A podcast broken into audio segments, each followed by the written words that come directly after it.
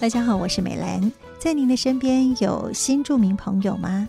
根据内政部的统计，台湾的新住民人数已经达到了六十五万人，占台湾两千三百万的人口数大约是百分之二点四。而台湾原住民的人口呢，大约是五十七万。所以新住民人数是比原住民还多了，那么也因此让台湾社会是越来越多元。但是新住民远渡重洋来台湾，在生活还有文化上呢，都是需要多方调试的，当然也面临了许许多多的困境。除了是对亲人的思念之外，也被期待要赶快。融入台湾的社会，而其中有很多都是嫁来台湾的新住民，还要扮演照顾者和生育者的角色。但是和家庭的成员，像是配偶啊，常常因为语言不同，还有生活习惯以及风俗习惯的差异，更是有莫大的考验。甚至呢，还要以一己之力撑起一个家。今天证严法师的幸福心法就要跟您分享慈济志工如何陪伴照顾一个新住民家庭的过程。地址是台南区吴立恒，今天要分享的是妙贤的生命故事。妙贤来自越南，今年四十一岁，育有两子，领有身心障碍手册，目前在塑胶工厂。上班，长子家俊目前就读高雄科技大学，次子家杰就读海淀国中二年级。兄弟两个差了六岁，差异性还蛮大的。妙贤十九岁从越南嫁来台湾，与婆婆同住，因为人生地不熟，加上文化的隔阂、语言的差异，所以产生了恐慌。那婆婆往生后，又因心生恐惧。妙贤跟我分享说：“哈。”因为跟婆婆处的不是很 OK，那所以说婆婆往生之后，她就很害怕婆婆来找她，所以又心生恐惧，然后就日益加深。啊，在二零一四年的时候就发病住院了。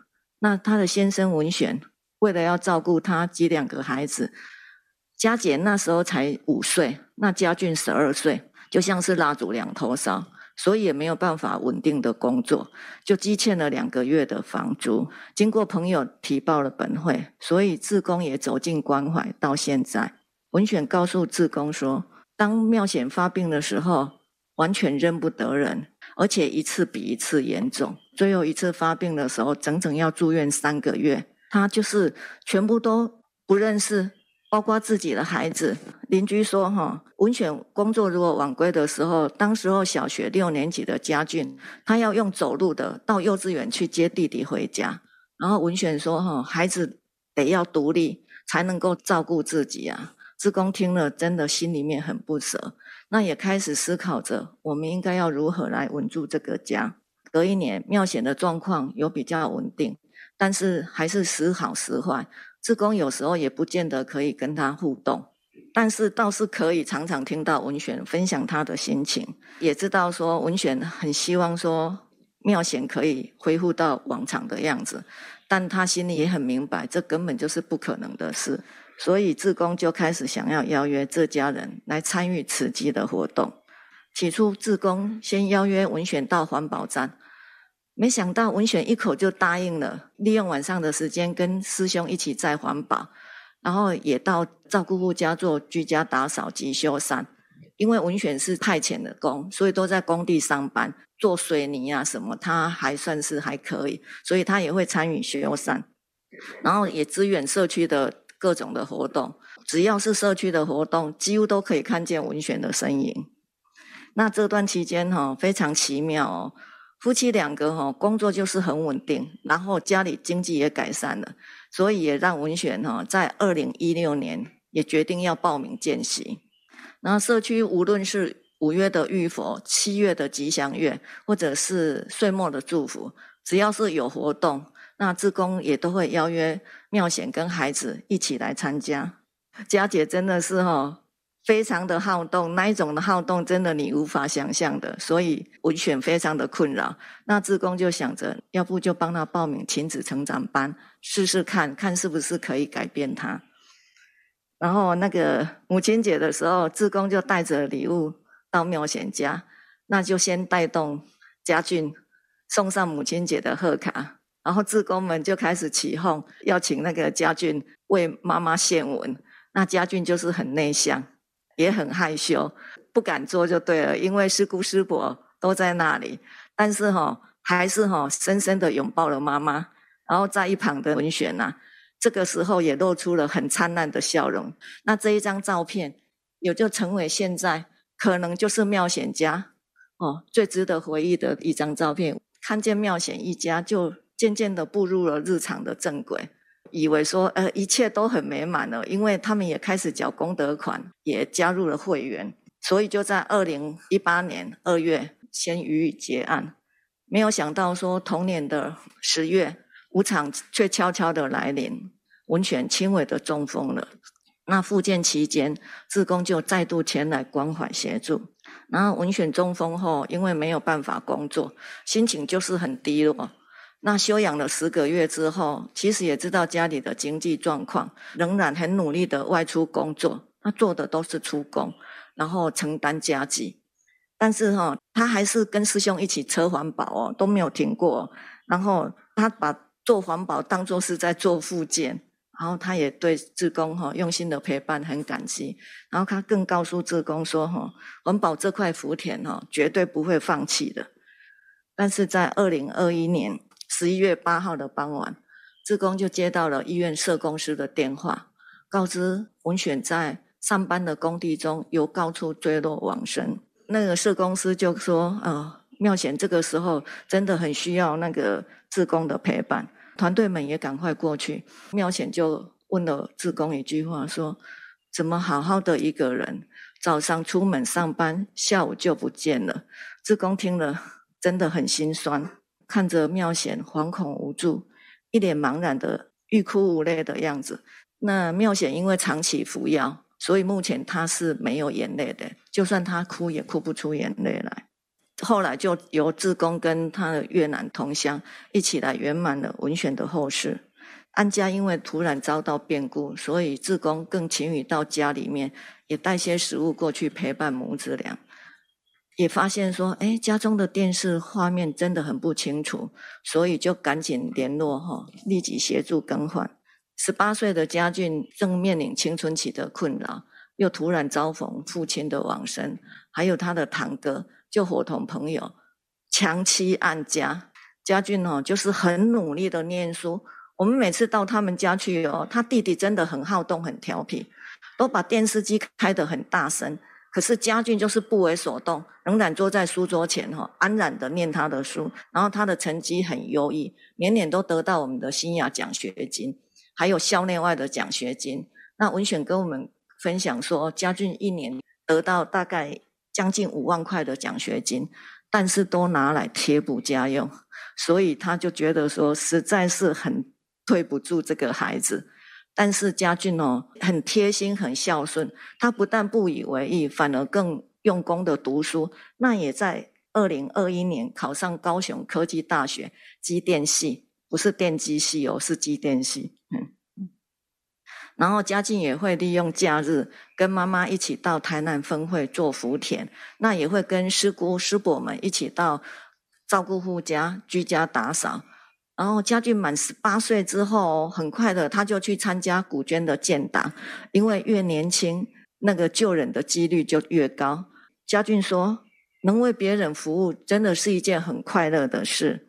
啊，家姐哈，进入国中之后叛逆不听话，啊，在家都待不住，都到同学家去住，哎，住到让同学的阿嬷跟妈妈哦找到家里面来，甚至到最后还到警察局去那边。志工就在想，还要怎么样子去度化他？那我就去学校找学校的导师。那导师就跟我讲说：“哈，家姐哈是大过不犯，小错不断。那所幸哈校规很严谨，所以暂时还能约束得了他。然后也跟志工说，哥哥是佳姐的偶像，因为佳姐一直把哥哥当成是偶像。家俊在学校的那个乖巧跟读书是非常的有名的，所以老师都还记得他啊。所以说现在我们就只能请哥哥多关心弟弟。那经过这一段时间的陪伴，大概两三年了，妙贤从以前的不太跟我们互动，到现在他会跟随志工的脚步，一起到照顾户家，帮忙整理环境。有一次，真的那一户真的非常的脏又臭。妙贤他是不怕脏不怕臭，但是他问师姐说：“为什么这样的房子三楼还有人住？”然后妙显也很把握因缘，土叙賑灾的街头募款哈，他也有参加。那一天早上，他是早上一大早六点就到台南分会做福田，结束之后又赶紧回来参加赈灾募款。那志工哈，因为很用心的协助妙显一家。所以也感动了他那些新住民的姐妹们，然后现在都是我的会员，那也响应竹筒岁月，每次竹筒一拿给我就是大概五支跟六支，然后因为这段时间志工的身体微恙，那新住民的姐妹也都会一一来电关心，还会约着哦一起相约哈，下班之后哈到志工家来探视志工，然后邀约妙贤一起来金舍接受上人的祝福的时候。文选婚前哈二十几岁的时候，曾经到花莲见过一位出家人，然后很快的就到二楼去拿出了一张相片。志工一看，哇，是上人的法照哎！你那有这张相？因为那个妙显的先生文选，二十几岁的时候就来过金色了，也在大门口拍了一张的照片。那时候是二十几岁，应该是将近三十年前了。哎，很久了，因为文选往生的时候，也好像五十五岁的样子，哎，所以这张照片是应该要将近三十年前。那时候他是跟妈妈一起来，那妈妈是他的养母，啊，因为一张上人的法照，哦，深深的烙印在妙贤的心田里，也牵起了这一份浓浓的慈济情。只要缘深，不怕缘迟；只要找到路，就不怕路遥远。弟子会持续的陪伴妙显一家人行菩萨道，完成文选未了的遗愿。感恩上人，感恩大家。那我们现在就是很不可思议呀。对，就是有有有，哎有。哎，那个囡仔呐，会当栽培，我们就该栽培。好。那个大儿子家俊，他目前虽然二年级，但是他已经报名要考那个硕士班了，很用功，因为他知道说，唯有一个好的一技之长跟学历好一点，才能够翻转这个家庭。好，那我们现在来让那个妙贤说说话哈。感恩上人，师兄师姐，谢谢你，感恩 bạn đã quan tâm và động viên, tôi nghĩ đó là một niềm hạnh phúc đối với tôi khi có cơ họ làm từ thiện để giúp đỡ giúp đỡ người khác。上人妙贤说的，就是说，谢谢你们对我的照顾和鼓励。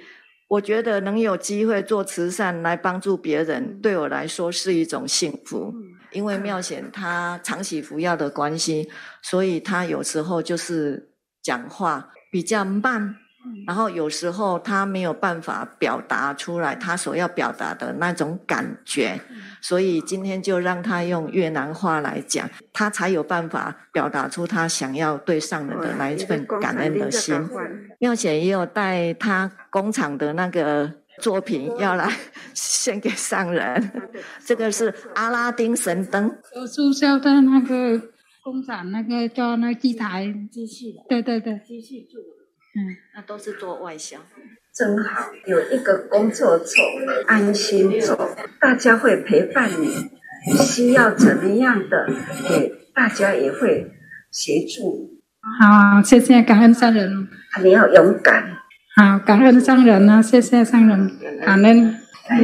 大汉的好事叫做什么？家俊，哈，非常的贴心，很贴心。你要疼惜，两个孩子都要疼惜。知道哈，知道，谢谢张人，感恩上人。嗯，他我出来做环保，那个家俊有，呃，疫情期间那三个月，他无薪假三个月，志工也会带他去做环保，感恩。就投入做环保。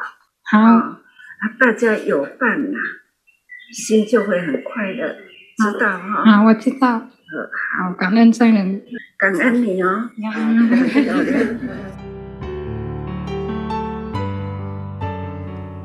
在今天的节目当中，我们听到妙贤一家的情形，有婆媳、疾病、亲子、丧亲等等，聚集了许许多多的生命课题，而每一项都是不容易去面对的。尤其妙贤又是从越南嫁到台湾的新住民，在不同的文化冲击、语言的隔阂以及社会的歧视当中，这个家庭所面临的考验又比一般人多得多。所以，如何陪伴与关怀，对志工来说也是相当不容易的。不过，就诚如证严法师曾经给慈济志工的心法，就是感恩、尊重、爱。